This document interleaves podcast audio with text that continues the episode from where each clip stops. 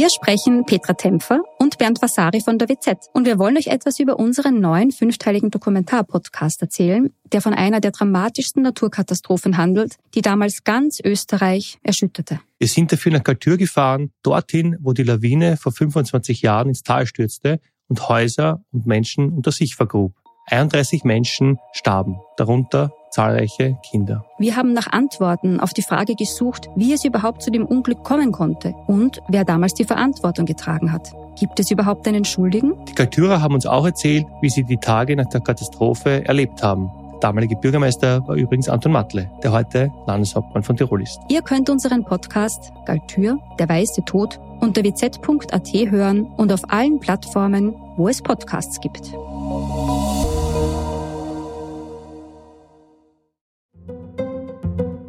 Vor ungefähr 25 Jahren ereignete sich in Wien ein spektakulärer Entführungsfall, der das ganze Land in Atem hielt.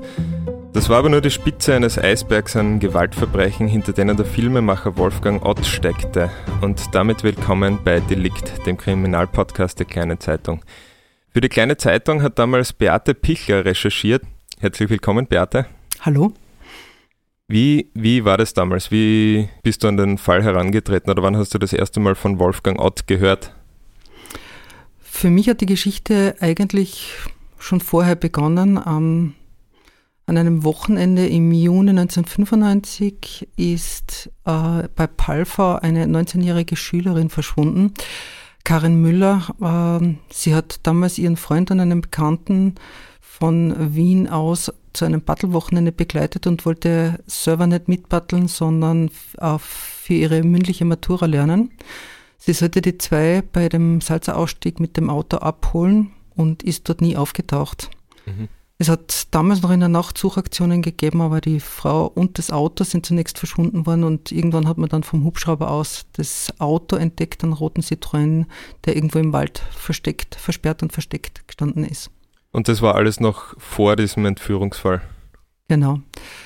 War einfach nur eine verschwundene junge Frau. Das war am 10. Juni. Vier Tage später, am Mittwoch in der Nacht, ist eine 39-jährige Frau in Wien Leasing überfallen worden. Die hat gerade eingepackt. Plötzlich hat ein Mann die Tür aufgerissen, hat sie gefesselt, geknebelt, auf die Rückbank geworfen und ist mit ihrem Auto zu seinem Haus gefahren, ganz in der mhm. Nähe und hat sie dann in seinem Haus eingesperrt. Er hat zunächst ihre Bankomatkarte geplündert und hat sich dann äh, an ihr vergangen. Das, was sich durch alle Fälle zieht, war, dass es ihm immer offenbar um zwei Dinge gegangen ist. Das ist Geld und Sex gewesen. Er hat immer versucht, seine, äh, seinen Opfern alles, was er kriegen konnte, wegzunehmen und mhm. hat alle missbraucht. Er war da dann oder sie war da eigentlich über Nacht gefangen, aber sie hat geschafft, sich zu befreien. Wie ist das, wie ist das dann gegangen? In, am nächsten Tag in der Früh, am 14. Juni, hat er, wollte er ihr Sparbuch plündern und ist also aus der Wohnung, hat die Wohnung verlassen oder das Haus verlassen, ein aufwendig hergerichtetes Haus und Tatsächlich hat es diese Frau damals geschafft, dass sie sich dann nackt und gefesselt auf die Loggia hinaus retten konnte und dort auf sich aufmerksam machen konnte. Mhm. Äh, die ist gerettet worden und diese Tatsache hat ihr vermutlich auch das Leben gerettet. Die Polizei hat in der Folge sich dieses Haus genauer angeschaut und hat geglaubt, sie trauen ihren Augen nicht, weil in dort offen herumgestanden sind Gegenstände aus der Wohnung einer anderen Frau, einer 23-jährigen Bankangestellten, die bereits seit Ende Mai abgängig gewesen ist. Das ist die Sonja Swetz und kein Mensch hat gewusst, wo sie ist. Ja. Aber in diesem Haus sind gestanden Staubsauger, Stereoanlage, Fernseher. Später hat man sogar die Katze von der Sonja Swetz im Nachbargrundstück entdeckt. Aha. Das heißt, äh, jetzt steht da diese 39-Jährige auf der Loggia. Es wird ein riesen Polizeieinsatz ausgelöst. Ähm, ja, wie ist, es, wie ist es mit ihm dann weitergegangen? Er wollte, er war gerade unterwegs, um, um das Sparbuch zu plündern. Also er hat mit Sicherheit mitgekriegt, was sich dort rund um sein Haus abspült und ist an diesem Tag untergetaucht. Aber das ist das erste Mal, wo man ganz konkret gewusst hat, mit wem man das eigentlich zu tun hat und äh, dass dieser Wolfgang Otter ja kein Unbekannter gewesen ist, offenbar nicht nur für diese Entführung in Wien-Liesing verantwortlich ist, sondern ganz offensichtlich auch mit etwas mit dem Verschwinden der Sonja Swetz zu tun hat. Was man damals noch nicht gewusst hat, das ist, dass es einen Zusammenhang geben könnte mit der Karin Müller. Mhm. Allerdings, der Wolfgang Ott, von dem war auch bekannt, dass er ein Butler ist, ein Taucher ist und dass er gerne in der Obersteiermark ist und schon langsam hat hat sich herausgestellt, dass er dort in der Gegend sich immer wieder herumgetrieben hat, dort wo eben Karin Müller an diesem 10. Juni verschwunden ist. Mhm. Schon langsam haben, hat angefangen, äh, Fäden zusammenzulaufen oder es haben sich so Bastelteile haben sich ineinander gefügt vor allem äh, Wolfgang Ott ist mit einem äh, sehr auffälligen weißen Peugeot unterwegs gewesen, mit mhm. einem Campingaufbau und einer Aufschrift Austro TV. Und das ist natürlich ein Wagen, der auffällt. Und immer mehr Zeugen haben sich gemeldet, dass dieser Wagen auch gerade in dieser Zeit, Anfang Juni, Mitte Juni in der Obersteiermark gesehen worden ist. Unter anderem ist er am 2. Juni kontrolliert worden, weil er am, mitten in der Nacht mit diesem Auto an der Salza gestanden ist. Da hatten haben einen Gendarmen kontrolliert, aber er hat gesagt, er ist Butler und das hat als Grund genügt und man hat ihn dann wieder in Ruhe lassen. Aber ja, es hatte damals auch noch überhaupt keinen Verdacht gegeben gegen ihn, oder? Genau. Dazu sagen muss man allerdings, dass dieser Wolfgang Ott tatsächlich eine, eine, kein unbeschriebenes Blatt gewesen mhm. ist. Ähm, es ist ja später dann auch aufgetaucht, dass er ja schon, schon also eine ziemlich schlimme Kindheit, ich weiß, das klingt immer so nach Entschuldigung, hinter sich gehabt haben muss. Er dürfte dann auch sehr aggressiv gewesen sein, ist mit zehn oder elf in, in die Sonderschule gesteckt worden und danach in eine heilpädagogische Einrichtung.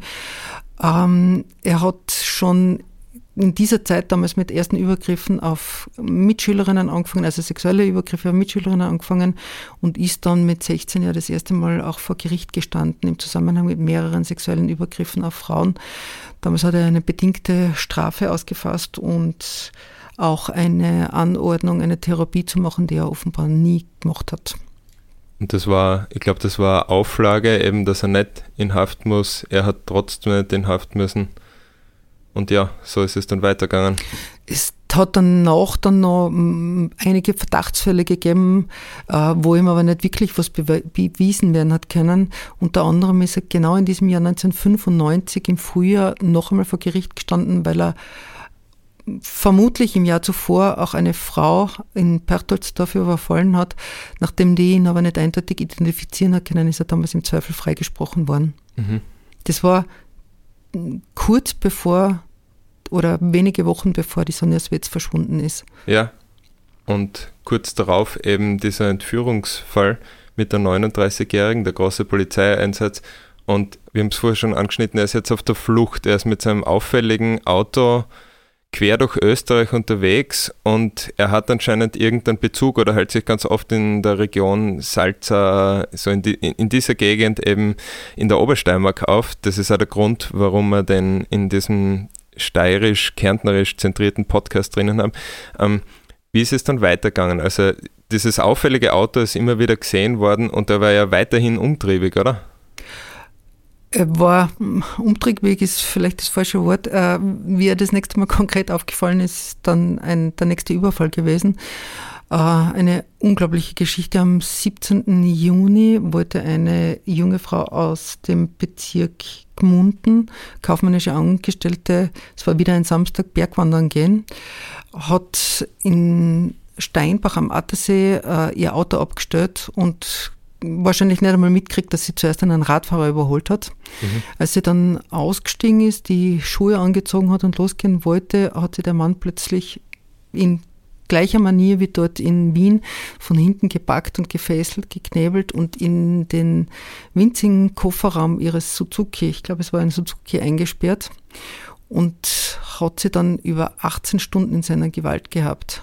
Mhm. Das ist fast unglaubliche, ich habe keine Ahnung, was diese Frau für Nerven gehabt hat. Also sie muss Todesangst gehabt haben und hat es trotzdem geschafft, diesem Täter, der sie da entführt hat, der zuerst einmal auch ihre Bankomatkarte geplündert hat, der sich dann an ihr vergangen hat, der dann mit ihr in die Obersteiermark gefahren ist, aber quer durchs Land, aber unter anderem auch in die Obersteiermark gefahren ist, die hat es geschafft, eine Vertrauensbasis zu ihm aufzubauen und ihm irgendwie ein Gefühl zu geben, dass sie also ein, eine Nähe zu erzeugen.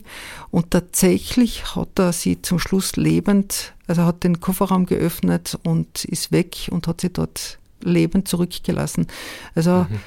ich erinnere mich, dass die, dass die Ermittler einen, einen Heidenrespekt, wenn man das so sagen kann, vor dieser Frau gehabt haben, was die geschafft hat in, in dieser Todesangst, das, ist, das muss man zuerst einmal fertig bringen. Also die ist schwer geschockt dann nach Hause und hat dann den Alarm geschlagen. Und das war sofort klar, dass das nur der Ott sein kann, der ja damals auf der Flucht gewesen ist. Mhm. Und tatsächlich ist er ja dann im, im Zuge dessen gefasst worden. Ja, das war nicht ganz eine Woche nach dieser Entführung in Liesing, glaube ich. Genau, das ist eine Woche gewesen nach, der, nach dem Verschwinden der äh, Karin Müller und das ist eine halbe Woche nach dieser Entführung in Liesing. Mhm. Es hat sofort eine Suchaktion gegeben. Es ist dann sein Campingwagen auf, also ein, sein mit diesem Campingaufbau äh, versehene Wagen auf einem Campingplatz in Steinbach am Attersee gefunden worden. Ähm, und in der Folge ist er dann im Zuge einer Suchaktion im Weißenbachtal gestellt worden und hat sich widerstandslos ähm, festnehmen lassen. Ja. Das Interessante ist, dass er also das ist immer über ihn gesagt worden. Wenn man mit Ermittlern geredet hat, waren ein paar Sachen typisch. Er hat ausschließlich das zugegeben, was man ihm so und so anhängen hat können. Also da ist er nicht ausgekommen, da hat er auch gewusst, da kommt er nicht aus. Und er hat in seinen, in seinen Verhören war er ist er so beschrieben worden, wenn es um ihn selber gegangen ist, also um seine Person, hat er unglaublich, also ein Mittler hat einmal gesagt, so munter und fidel erzählen können. Über und seine in, Hobbys, das Raften und die ganzen Sachen. Alles, was seine Person anbelangt, ja. war, war er gut drauf und in dem Moment, wo es um die Opfer gegangen ist, ist er zerflossen vor Mitleid, aber vor Selbstmitleid. Also nicht Mitleid mhm. mit den Opfern, sondern damit, wie arm eigentlich er ist dieses Selbstmitleid muss etwas ganz, ganz, ganz in tiefes, in, tief in ihm drinnen gewesen sein. Mhm. Er hat auf jeden Fall sofort diesen Überfall auf diese Bergwanderin zugegeben. Da ist ihm auch nichts anderes übrig geblieben. Und ich glaube, auf der Fahrt nach Wien hat er dann auch zugegeben, diese Geschichte in seinem Haus in Liesing, Nona, das ist ja in seinem Wohnhaus passiert. Und in der Folge dann auch, dass er die Sonja Swetz in seiner Gewalt gehabt hat, und zwar angeblich drei Tage. Allerdings war es eine Version dann, dass er sie nach diesen drei Tagen äh, auf einen Autoparkplatz in Niederösterreich gebracht hat, in der Nähe von Böheimkirchen und dort an einen Baum nackt gefesselt und sie lebend zurückgelassen. Also er hat sie sozusagen ausgesetzt. Aber von ihr gab es da noch keine Spur? Na, und außerdem haben die Ermittler, die sich dann diesen Parkplatz und diesen Baum angeschaut haben, sofort gesagt, das kann nie im Leben sein, das ist so gut einsehbar, das hätte jemand bemerken müssen, ja. das hätte jemand sehen müssen, das ist völlig unmöglich. Das heißt, Diese Version ist aber natürlich geblieben, weil er hat, wie gesagt, immer nur das zugegeben, was man ihm gerade beweisen hat können. Okay, und für alles andere hat er irgendwas dahergedichtet oder gesagt, er weiß es nicht? Genau, er war ja ein Unschuldslamm für alles andere. Ja. Also mit der Karin Müller hat er sonst so nichts zu tun gehabt und auch sonst war, wie gesagt, was man ihm nicht beweisen hat können, hat er nicht zugegeben. Es hat dann einen Selbstmordversuch in seiner Zelle gegeben. Ähm, also keine Ahnung, möglicherweise hat ihn dann doch es gewissen oder das Selbstmitleid übermannt. Äh, es hat offenbar mm, ein Leintuch in Streifen geschnitten und versucht sich zu erhängen. Äh, die Schlinge ist damals aufgegangen und er soll dann ziemlich bitterlich weinend und um Hilfe schreiend mhm. dort am Boden gesessen sein. Weil wenn es um ihn gegangen ist, dann war er grundsätzlich eher, wie gesagt, jemand, der sich sehr gerne bemitleidet hat. Ja. Die Sonja Swetz äh, war dann das große, große offene Thema, weil man hat also jetzt gewusst, er war in, sie war in seiner Gewalt. Ähm, er hat behauptet, äh, er hat sie in Niederösterreich ausgesetzt. Allerdings ist im Zuge des Lokalaugenscheins, das mit, der mit dieser Bergwanderin durchgeführt worden ist, ist man auch in die Obersteiermark gekommen. Also er hat sie damals auch, auch an einen Platz in die Obersteiermark gebracht. Und dort hat man dann, nachdem man schon gewusst hat, dass er, dass er dort offenbar gern ist oder dass er sich dort auskennt, eine weitere Suchaktion gemacht und tatsächlich im Zuge dieser Suchaktion die Handtasche von Sonja Swetz gefunden. Womit mhm. einmal schon klar war, diese Frau hat einen Bezug dorthin. Er hat behauptet, er hätte diese, diese Handtasche in seinem Auto gefunden und nur weggeschmissen, nachdem er sie lebend ausgesetzt hat. Allerdings ist dann Ende Juni die Leiche von Sonja Swetz angeschwemmt worden bei einem Kraftwerksrechen. Es war also klar, sie war tot und es war nach der Obduktion klar, dass sie einem Verbrechen zum Opfer gefallen ist. Hat er dann gestanden? Ja, die nächste Version war dann, dass, die, dass er sie nicht ausgesetzt hat, sondern netterweise zu einer Battletour mitgenommen hat, äh, die Salza. Und leider Gottes ist dort aber dann passiert, dass das Boot, glaube ich, zu schwanken begonnen hat. Jedenfalls ist sie zufällig übers, über Bord gegangen und dann dort ertrunken. Aber also es hat so geklungen, als wenn das sozusagen ein Vergnügen gewesen wäre, das er ihr bereitet hätte. Und einfach ein Unfall, ihr Tod. Genau. Mhm.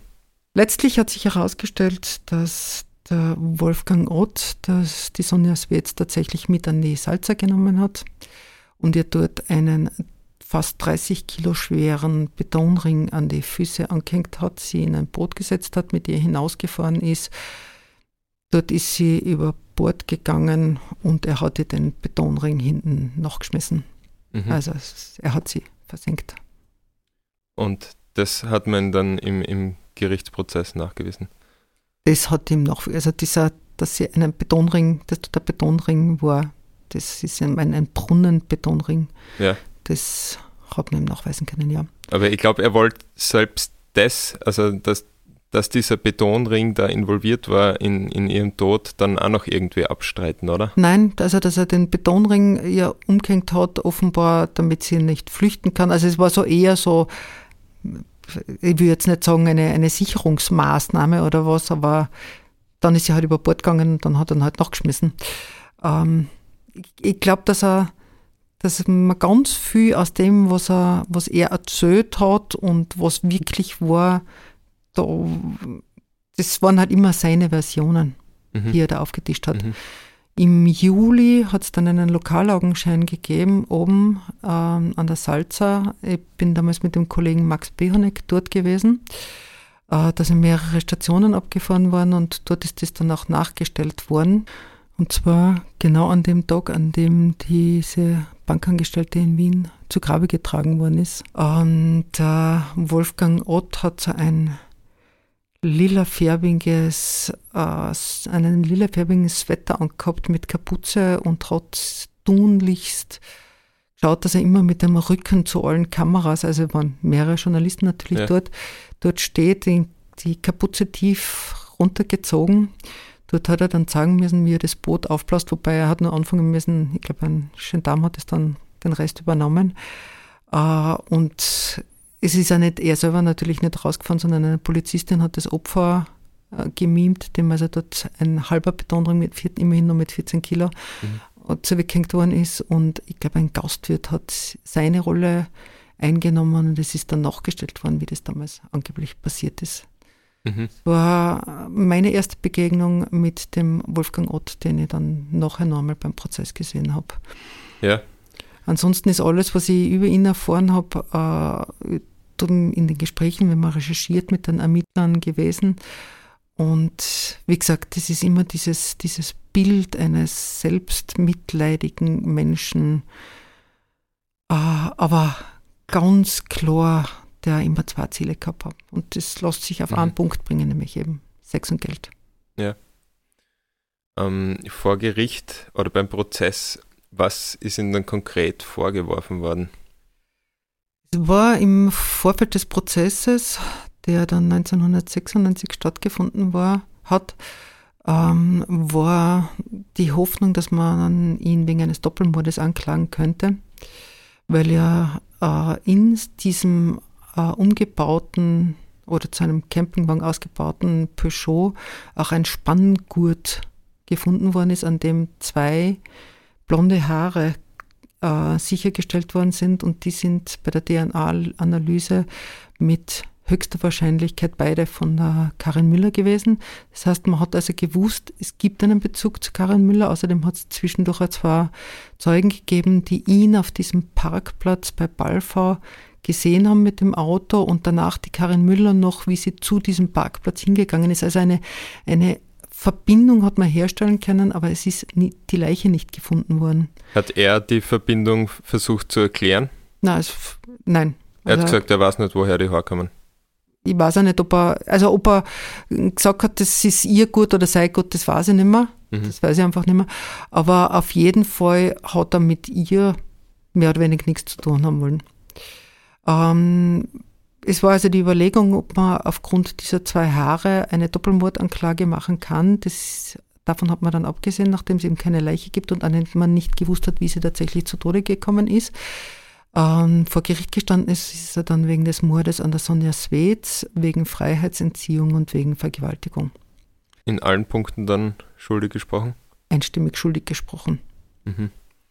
Äh, und nicht nur schuldig gesprochen, sondern es ist, was auch immer klar war, auch im Prozess ist er mehrfach auf seine Psyche eingegangen worden. Und äh, es war klar, dass eine Einweisung in eine Anstalt beantragt wird und auch die ist dann genehmigt worden. Ja. Also man hat gewusst, er ist gefährlich. Das ist auch aus, alle Gutachter haben das äh, betont. Es hat der ähm, Verteidiger, der erste Verteidiger äh, vom Wolfgang Ott im Mordfall Swetz, den er ja gleich bei der allerersten Verhandlung dann abgelehnt hat. Also den hat er selbst bestellt, aber dann auf einmal abgelehnt, hat über ihn gesagt, er ist wie eine Zeitbombe, die man nie richtig entschärft hat. Ähm, er ist verurteilt worden, er ist ins Gefängnis gekommen. Damals war aber dann noch immer nicht sicher, was eigentlich mit der Karin Müller passiert ist. Mhm. Dieser Prozess hat im Herbst 1996 stattgefunden. Bereits im Juni zuvor war also der erste Jahrestag des Verschwindens und im Zusammenhang mit diesem Verschwinden, mit diesem Jahrestag zum Verschwinden, habe ich damals versucht, einen Kontakt zu den Eltern, zum Vater von der Karin Müller herzustellen. Und er hat mir, er hat mir erlaubt, dass ich ihn in Wien besuche. Das, der Mann ist Zahntechniker, hat ein eigenes Dentallabor in Wien gehabt. Und ich habe dort in diesem, in diesem Dentallabor, also das erste Mal den Vater von der Karin Müller kennengelernt und das ist, das ist ein Gespräch gewesen, das mir wirklich, also ich mache seit, bin seit 30 Jahren jetzt bei dieser Tageszeitung, bei der kleinen Zeitung, aber es ist ein Gespräch, das mir wirklich nachhaltigst beeindruckt hat. Dieser Rudolf Müller hat vor sich eine gelbe Mappe, so eine gelbe Plastikmappe liegen gehabt, in dem er alle Unterlagen gehabt hat. Alles, was er zusammentragen hat können mit dem Verschwinden seiner Tochter, alles, was es irgendwie gegeben hat, was protokolliert gewesen ist, was er selber in unzähligen Suchaktionen, in, in einer Verzweiflung, dem Ganzen auf die Spur zu kommen, was er da zusammengetragen hat. Er hat erzählt, dass er damals an diesem 10. Juni hat der Freund von der Karin angerufen, dass sie nicht auf diesem vereinbarten Platz aufgetaucht ist und dass es keine Spur von ihr gibt, dass sie selber schon gesucht haben und sie finden sie einfach nicht. Und er hat ich erinnere mich einfach auch damit gekämpft, dass er damals gesagt hat, er hat es am Anfang nicht richtig einschätzen können. Er hat seinem Sohn versprochen, dass er ihn irgendwo abholt und er hat zuerst den Sohn abgeholt und ist dann mit dem Sohn erst in die. Obersteiermark gefahren und wenn er gewusst hat, was, also er, ich glaube, dass er sich selber zum Vorwurf gemacht hat, dass er nicht sofort in der Minute ins Auto gestiegen ist und losgefahren ist. Obwohl Aber es wahrscheinlich nichts, nichts geändert überhaupt hat. es hätte nichts geändert. Es hätte sicher nichts geändert. Hat er noch Hoffnung gehabt? Das glaube ich nicht. Also, was mir eben so beeindruckt hat an diesem Menschen, das ist ein, ein aus meinem Gefühl her jemand, der ganz klar denkt, analysiert, der, der weiß, man hat ein Problem, man muss das Problem analytisch angehen, alle Komponenten mit einbeziehen und wenn man das macht, ist zum Schluss eine Lösung. Und ich mhm. denke mir, beim Verschwinden seiner Frau hat er genau das gemacht. Er hat, Tochter. Entschuldigung, seiner Tochter, äh, in, in penibelst alles zusammengetragen, so nach dem Motto, das ist das ist passiert, dort war sie, das weiß man, das ist über den Ort bekannt. Alles, einfach alles. Aber am Schluss war keine Lösung. Es war, es war keine Leiche da, es war keine Tochter da, es ist einfach niemand da gewesen. Und das, das war, ich, also ich habe das Gefühl gehabt, dass er mit dem schwer umgehen kann. Ich meine, wie kann man mit sowas umgehen? Ja, mit dem kann niemand umgehen. Aber dieses, dieser Versuch, das, da muss es eine Lösung geben und es hat diese Lösung nicht gegeben. Also das muss doppelt, dreifach, hundertfach, tausendfach grausam für diesen Menschen gewesen sein. Für die ganze Familie, für ihn, für seine Frau, für die Schwester, für den Bruder von der Schwester. War ein, eine grauenhafte Situation. Und tatsächlich hat es dann noch ein Jahr gedauert, bis die Leiche von der Karin Müller gefunden worden ist. Fast auf den Tag genau zwei Jahre nachdem sie gestorben ist. Also am 10. Juni ist sie verschwunden und am 7. Juni 1997 hat ein pensionierter Oberförster die Leiche irgendwo in einem Gestrüpp ja. oder im, im, Boden entdeckt. Und zwar nicht die Leiche, sondern nur noch den Schädel und einzelne Knochen. Wieder dort in diesem Salzergebiet dort in diesem Gebiet, aber so unzugänglich, dass man sich halt dort bei, es hat ja Unmengen an Suchaktionen gegeben. Also es ist ja nichts unversucht lassen, aber man hat sie damals nicht gefunden. Und dort ist natürlich verändert sich, also es, Tiere graben ja. irgendwas aus, irgendwann dann kommt Wetter, Nässe, irgendwann schwemmt irgendwo was aus. Auf jeden Fall ist dann die Leiche an diesem 7. Juni 1997 entdeckt worden. Durch Zufall. Durch Zufall, ja. Ja. Das heißt, ähm, man hat für das, dass man vorher schon stark vermutet hat, nun jetzt den endgültigen Beweis äh, gehabt. Vor allem die Familie Prozess. hat den endgültigen Beweis gehabt mhm. und ich meine, das ist, es klingt irgendwie makaber, aber ich glaube, es war dem Vater eine, also das glaube ich, eine Genugtuung. Er hat ja einen er ist ja Zahntechniker gewesen, hat ein Dentallabor gehabt und mit einem Gipsabdruck von Gebiss der äh, Karin Müller hat dieser Schädel damals eindeutig identifiziert werden können. Außerdem sind Ohrstecker gefunden worden, Kleidungsreste. Also er hat seine eigene Tochter identifiziert. Mhm. Ja, damit äh, gab es einen neuen Prozess, oder? Damit gab es dann einen neuen Prozess und einen zweiten Schuldspruch äh, 1999. Äh, er ist auch des Mordes an der Karin Müller schuldig gesprochen worden. Die Kollegin Doris Pieringer war damals bei diesem Prozess und schreibt in ihrer Berichterstattung, dass es dann ganz zum Schluss nochmal ein, ein Geraunen im Gerichtssaal gegeben hat, weil der Herr Ott hat in seinen letzten Wort vor der Urteilsverkündung hat er dann offenbar wörtlich gesagt, ich möchte den Angehörigen von Karin Müller mein Mitgefühl ausdrücken. Ich habe noch nie ein Kind verloren, aber das muss hart sein. Er selber habe jedenfalls sicher nichts mit dem Tod von der Karin Müller zu tun. Und ich ja. denke mal, in so einer eindeutigen Lage, du sitzt dann im Gericht als, als Familie und musst dir das dann auch noch anhören. Es mhm. muss grausam gewesen sein, auch für alle anderen. Aber er ist einstimmig schuldig gesprochen worden und hat, also die, die Strafe erhöht sich ja nicht. Er ist beim ersten Mal lebenslang verurteilt worden und es gibt nur einmal lebenslang. Ja, es Aber, geht dann darum, für mögliche vorzeitige Entlassung ist das dann äh, weiterer Schuldspruch wahrscheinlich eher erschwerendes. Ähm, genau, Argument. dieses war dieses ganz wichtige. Nach zwei Mordverurteilungen und diese Einweisung in eine Anstalt war mehr oder weniger oder sollte mehr oder weniger sicher sein, dass er nie wieder aus dem Gefängnis herauskommt. Vor allem, weil ihm ja die Gutachter eine, eine Gefährlichkeit attestiert haben. Und das ist der Fall bis heute, oder? Er ist nach wie vor im Gefängnis. Ja, wobei er im Jahre 2004 einen Fluchtversuch gestartet hat. Er, ja. hat, äh, er ist dort als Tischler in der Kalau gewesen und hat versucht, oder nicht, er hat nicht nur versucht, sondern er sollte mit einem Mithäftling eine Holzkiste, die so Schnappverschlüsse gehabt hatte, äh, auf einen LKW heben. Er hat sich in diese Kiste eingesperrt. Mhm. Allerdings ist er nur bis zur Torwache gekommen. Die Beamten haben damals routinemäßig diesen LKW und diese Kiste kontrolliert und er ist dann entdeckt worden. Diese Kiste sollte nach Maria Lankowitz, das ist eine Außenstelle der Justizanstalt Kalau, gebracht werden. Dort werden Häftlinge, die eher schon für den Freigang dann, also die, die eher schon auf den Freigang vorbereitet werden, zu ähm, Arbeiten eingeteilt. Also von dort aus wäre es vermutlich, oder auf der Fahrt dorthin wäre es vermutlich möglich gewesen, dass er tatsächlich flüchten hätte können. Mhm. Ist ihm nicht gelungen. Ähm, und ja, ich glaube 2017 war das dann noch, wo er seinem Leben in der Haft vermutlich ein Ende setzen wollte. Er ist also ich würde jetzt einmal sagen, nichts Genaues weiß man. Äh, er soll einen Haufen Schmerzpflaster draufgeklebt haben, ob er damit sich tatsächlich umbringen wollte oder wie auch immer. Man weiß es nicht, er ist damals in einem Kranken, ob er nur raus wollte oder nur mal Flucht, ich habe keine Ahnung.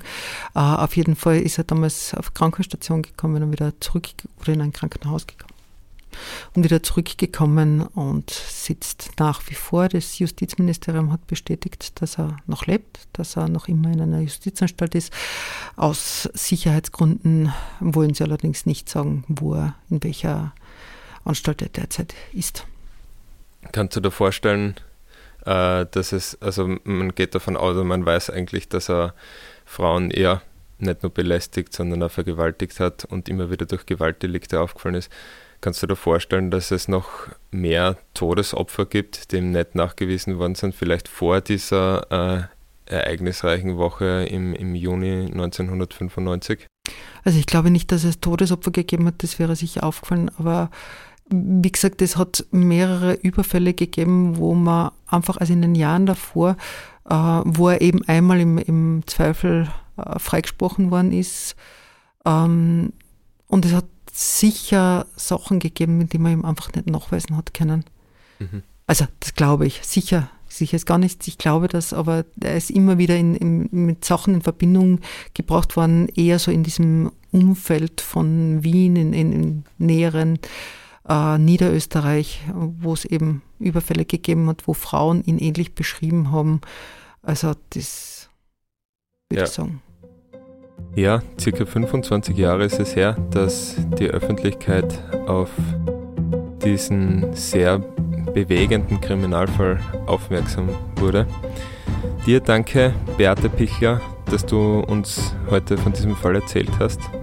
Und auch unseren Hörerinnen und Hörern vielen Dank und bis bald bei Delikt. Mein Name ist David Knees.